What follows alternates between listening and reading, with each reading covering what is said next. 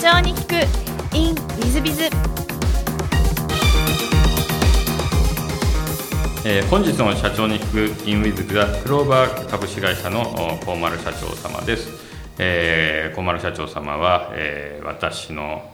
後輩ままあ、もしくは元部下でございますね、えー、と株式会社クローバー様ですね、えー、と経歴のまずご紹介させていただきます。東京生まれでいらっしゃいまして、えー都立大高校卒業後今の欧州館卒業後玉川大学、えご入学。その後卒業後、えー株式会社セブンイレブンジャパンにご入社され、えー店舗経営指導員商品開発新入社員のトレーニングスターなどを担当されていらっしゃいます。その後実家の居酒屋の新店舗版立ち上げをし、えーその後、えー株式会社ベンチャーリンクにご入社。ここで私の部下に途中でなりまして立地開発オープンサポートスーパーバイザー FC の加盟開発などなどをしてから独立をしえその後、え株式会社、えクローバーを設立し、今現在、介護のデイサービスを7事業所、え発達障害の子どもの向けの放課後等デイサービスを1事業所をやってらっしゃって、プラス飲食店や経営コンサルティングなども経営も行ってらっしゃる社長様です。えー本日、小丸社長、よろしくお願いいたします。よろしくお願いします。えっと、最初のご質問ですが、東京出身ということで、はいえっと、小学校、中学校時代、どんな幼少期を過ごされましたか？えっとですね、ちょっと言うの恥ずかしいんですけど、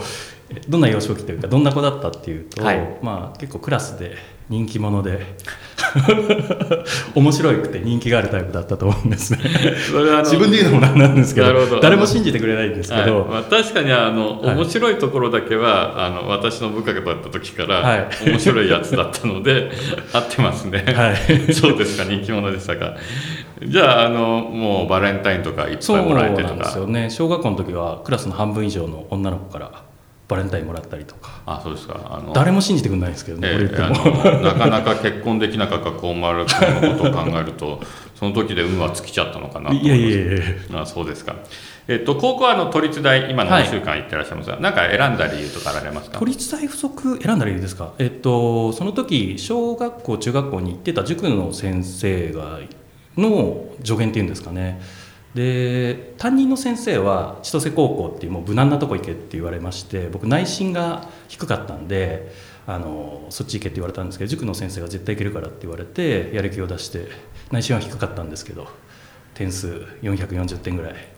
取ってあの受かりました。そうですか、はい。私と一緒な感じですね。その後あの、玉川大学に行かれてらっしゃいますが、ここでは経営工学科ということですが、えー何かあのその玉川大学経営工学科を選んだ理由ってなられたんですか？これもですねあの僕浪人してるんですけどでうちの都立大附属高校って結構浪人して、まあ、いい人だったら早慶行って大体まあ六大学目指そうみたいな感じなんですけど僕もまあ浪人してちょっとミッション系というか青学とか立教とか整形とかそういうちょっと おしゃれなというかかっこいい 大学行きたいなと思ってあの浪人してたんですけどあのもう12月ぐらい浪人中ちょっと遊んでしまいましてでかなり12月の模試でもう入れるとこがないなと思ってで今入れる中で一番こう人受けというか女性受けがいい大学どっかなと思って選んだのが玉川大学。ですね。なるほど、小学校の時のあのモテた経験をそのまま引きずってるということでいらっしゃるんそういうことですかね。はい。はい。なるほど。はい玉川大学では何を勉強されたんですか？一応経営工学で、まあ、勉強はほとんどしてないんですけど、まあ、実験で何ていうんですかね人間工学というか当時多分教授とかがあのトヨタとかのコンサルタントか分かんないんですけど、まあ、そういうのもやってる方もいらっしゃったりとかして例えばテレビでどの位置にこう文字があったら見やすいかとか椅子の高さどれぐらいがいいかとかなんかそういうようなの実験やったりとか、まあ、そういうのしてましたけどほとんど覚えてないですけど。はい、あの聞いた私がいけなかったようなんですが、えっと、その後あのセブンイレブンをこれは新卒でご入社されるということですね,、えっと、こちらを選んだ理由というのは何かありますか？これもあの いいですかね。本当のこと言ってって言ったらあれですけど。もともと僕そんなに大学の時も意識高い系ではないんで意識低い系なんであんまりその就職活動とかしてなかったんですけどあの、まあ、正直に言いますとうちのおじさんからあの縁故というか紹介でで7社ぐらい紹介されて、まあ、そうは言っても円弧でも当時倍率5倍ぐらいなんで一応あの難しいというところなんですけどその時にセブンイレブンとか今でいうあとオリエンタルランドとかですねあと山一証券とかいろいろ紹介されてで行く中で最初あのセブンイレブンって聞いたんでなんかユニフォーム着てお店でレジ打つのかなと思ったら実際行ったらあのすごく経営コンサルティングというか経営をあの教える仕事っていうことですごく興味持ちましてでそこ行きたいなということで選んでいったっていうところですなるほど、はい、コンサルタントを目指してたりはしたあコンサルタント自体は全然目指してないんですけどもともとうち実家が居酒屋やってましてで親戚とかもほとんどあの起業してる人ばっかりだったんでもう将来は独立したいと思ってたんで経営が学べる場所というかそういうところに行きたいなっていうのがありました。セブンイレブンは何年ぐらいいらっしゃったんですか？大体4年ぐらいですかね、はい、4年間で学ばれたってことは覚えてることは何かあられますか？あもうたくさんありますね。例えばどんなことですか？えー、っともういっぱいあるんですけど何ですかね。まあ一番強みというかいろいろあると思うんですけど徹底力というか実行力というかもう必ず決めたことはやるもう絶対に確認というかやるまでこう追い続けるみたいなのがあったんでやはり経営とかしてるとなかなかいい計画とかあってもなかなか実行するのって難しいと思うんですけどその実行力っていうのがやっぱり強さだなっていうのも感じましたしもうたくさん学んだんですよ。あと顧客志向がすごくてですねやっぱお客様の立場に立って考えろですとかあとはあの統計心理学とかっていう風な言い方もされてたんですけど結構あのお客様の心理に基づいてでしっかり数字で分析するとかですね、まあ、本当にもう基礎というかいろんな仕事の仕方だったりとか学ばせていただいてすごく今の糧になってますね、はい、統計心理学ってのは今でいうと SEO とかビッグデータとかそういう分野にも通ずる部分ですね。はいえーと、その後あのセブンイレブンを退社し、はい、えー、私がいたベンチャーリンクに転職されてたんですけど、はい、これなんか辞めるきっかけとかあられたんですか？もともとですねあのポジティブなあのセブンイレブン辞めた理由としてはやっぱり自分で独立してあの事業をしていきたいと思ったんですけどこのままいったらセブンイレブンとかあのの経営はすごく自分でやってもうまくいく自信あったんですけど何か違う事業やってもあのそれしか知らないなと思ったんで、えー、っと辞めました。はいで実家の居酒屋の立ち上げ店舗の立ち上げをしてからベンチャーにあそうですね。なるほどなるほど。じゃあもうある意味コンサルタント業を一部ちょっとやってからみたいなあまあでも実際あの飲食店の方は実際自分がもう設計から、まあ、ちっちゃい本当にバーなんですけど設計からメニューから考えてで自分も店舗に入ってやってたんで、まあ、コンサルタントというよりは本当に現場に入りながらやってでその中で、まあ、セブンイレブンやったりとか飲食店の経営をしてある程度こうどれぐらいこう投資がかかってどれぐらい利益出るかなっていうのがあの分かってですね。でまあ1店舗の店舗のオーナーというかだとちょっと面白くないなと思ってでもうどうせやるんだったらあの20店舗ぐらいの地域密着のフランチャイズのような形で何かできないかなと思ってで、まあ、そういう視点でベンチャーリンクというのを見つけまして、はい、あのお父様のその居酒屋を、まあ、お父様とやっててそのまま自社その会社さんで2店舗目3店舗目って広げる方法もあったかと思うんですけどそれよりもそのベンチャーリンクもうちょっと学んでからというのを選ばれたそうですねはい。あのその辺はやっぱりベンチャーリンクが魅力的な部分あられそうですね。当時ですねちょっと今はもうないと思うんですけどビーイングとかでもういろいろその当時ベンチャーリンクグループっていろいろゴルフパートナーとかいろんなところであの募集かけてたんですけど全部自分がこういいなと思うところがあの辿っていくとベンチャーリンクがやってるあのグループでしてもうこれはここしかないなと思ってで当時紹介会社の方にもベンチャーリンク紹介されてただまあ本当に1年持てばいいよと道場だからと企業の道場だからとハードワークだよっていうのを聞いてまして、まあ、それでも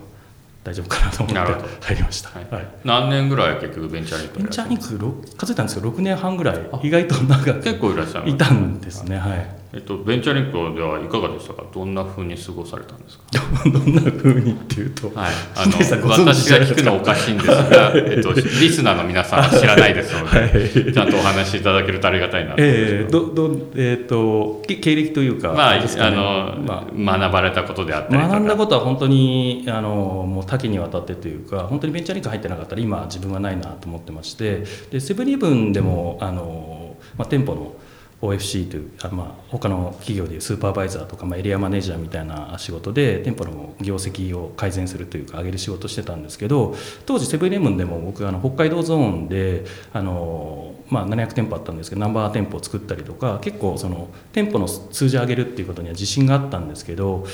実際何ていうんですかね感覚というかあのそれがどうして上がったのかとかそういうのがあの自分の中でそんなになんとなくしか分かってなかったのがベンチャーリンク入りますとすごい体系的にあの整理できたのでロジックツリーですとかあとはもうそういう何ですかねあのフレームワークみたいな考え方みたいのがしっかり勉強できたんでそれに基づいていろいろあの事業とか仕事を見れるようになったんでそういう意味ですごく勉強になりましたしあのライフプランとかあのキャリアプランをあの30年後の作れっていうふうに言われてますんでやっぱり目標とか目的を持ってしっかりそこから逆算してあの考えて計画立ててやる仕事の仕方ですとかあと DIPS のあのタスクブレイクとかですね、まあ、そういうところが全く自分にない視点だったんでそこをあの勉強できたのがすごく良かったのとあとはあのベンチャーリンクって言ってもそのなんですかね。あの頭でっかちなコンサルタントというより本当に現場であの一緒になってやるっていうところで最後は本当にテレマとファックスとあの DM 作って、えー、と辞める時は終わったんで逆に介護やる時もそれがすごい生きてですねあの良かったと思ってます。はい、なるほど。あの先ほど紹介会社さんから、はい。えー、大変あの道場だから鍛えられるよって話がありましたが、はい。はい、結構6年間は耐えられた方ですか？そうですね。のらりくらりとやってたんで、はい、珍しいんですけどねあの。あのインタビューなんですけども、はい、あののらりくらりって言葉が出てくると今想定しなくてちょっと今ちょっと私あの昔の記憶であの小丸君にあの怒りをちょっと覚えてしまった私がいてちょっと恥ずかしいですが。すみませんすみません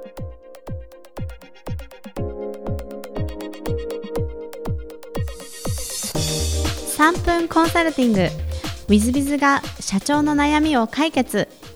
えー、本日の3分コンサルティングは愛社長様結婚相談所だそうで従業員13名だそうです。はじめまして私は千葉県で結婚相談所を運営している愛と申します。早いものでホームページを作ってから4年が経ちました。イベントや記事については割と頻繁に更新しているだと思うのですが時間の経過とのウェブ間の問い合わせは年々減少しており、早く SEO 対策をしなければと焦りを感じています。しかし私は SO に対する知識が乏しいため、何か有効な対策方法はないかご教授いただきたく、今回ご相談させていただきました。また最近友人からはホームページやスマホで見やすいようにちゃんと作らないと Google から評価されないと聞いたのですが、こちらの対策にもお教えいただければ幸いです。よろしくお願いいたします。えっと、モバイルファーストインデックスという話なんだと思いますが、モバイルファーストインデックスというのは、えー、普通のウェブサイトよりもモバイルのサイトを優先的に、えー、順位を上げますよというのを Google がこの3月に発表しました。で、半年以上前から、もう、モバイルファーストインデックスに変えるよというふうに宣言をして、猶予期間を半年してから今やりましたんで、まあ、ある意味スマホサイトをやってないと順位が下がってしまうかもしれないというものでございます。ですので、今のウェブサイトは、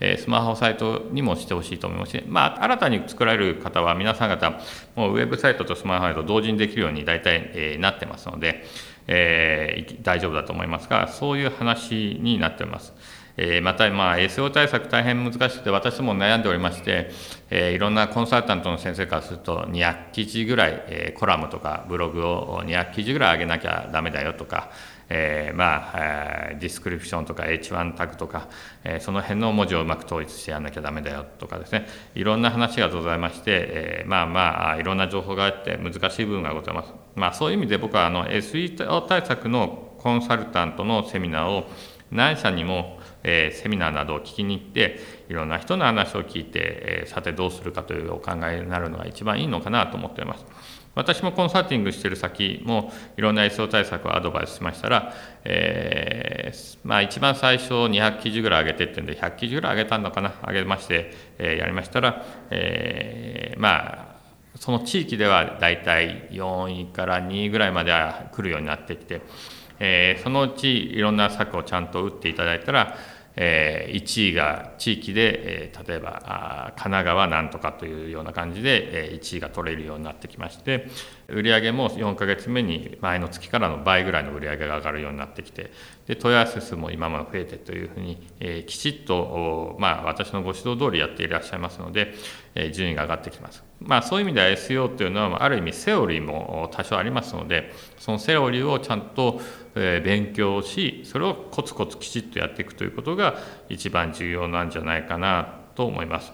で今あの昔は違ったんですが今よく言われているのはきちっと正しい記事を書きそしてその中に、えちゃんと読ませて、えいわゆる滞留時間を長くしそして順位を上げていくというのが、まあ、基本中の基本で、えそういうのを一番あの1位にしたりしているケースが Google の場合は多いというふうに言われてます。つまりあの真っ当になってきたと。まあ、その愛社長のところでもやってらっしゃいますが、えー、頻繁に記事を上げそして、えー、きちっとした読まれる、えー、記事を書きそして滞留時間を長くしそしてそれがいろんな人からあ多くの人から見られる。よって1位になる。というのがやっぱり SEO 対策の基本だと思いますのでそういう意味では記事コンテンツをきちっと上げ続けるそして読まれるような記事を上げ続けるこういうことが重要なんじゃないかなと思います。あまさにメディアですね。まあ、ホームページは全てのホームページメディア化すべきという話がありますがまさにメディアとして読まれる記事を書かないと意味はないという部分がございますので、えー、まあテクニカルの部分はあの SEO の業者さんなり会社さんにお教えいただいて、えー、基本はコンテンツマーケティングだといいコンテンツをいかに出し続けられるかみたいなことだということにご理解はいただければなと思います。えー、弊社でも SEO のセミナー何種類もやってますので、ぜひお聞きになっていただければなというふうに思っております。本日の3分コンサルここまで。また来週。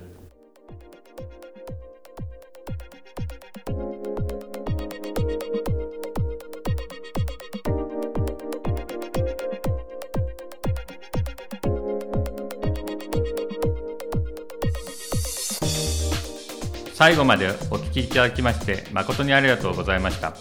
本日のポッドキャストはここまでになります。また来週お楽しみに。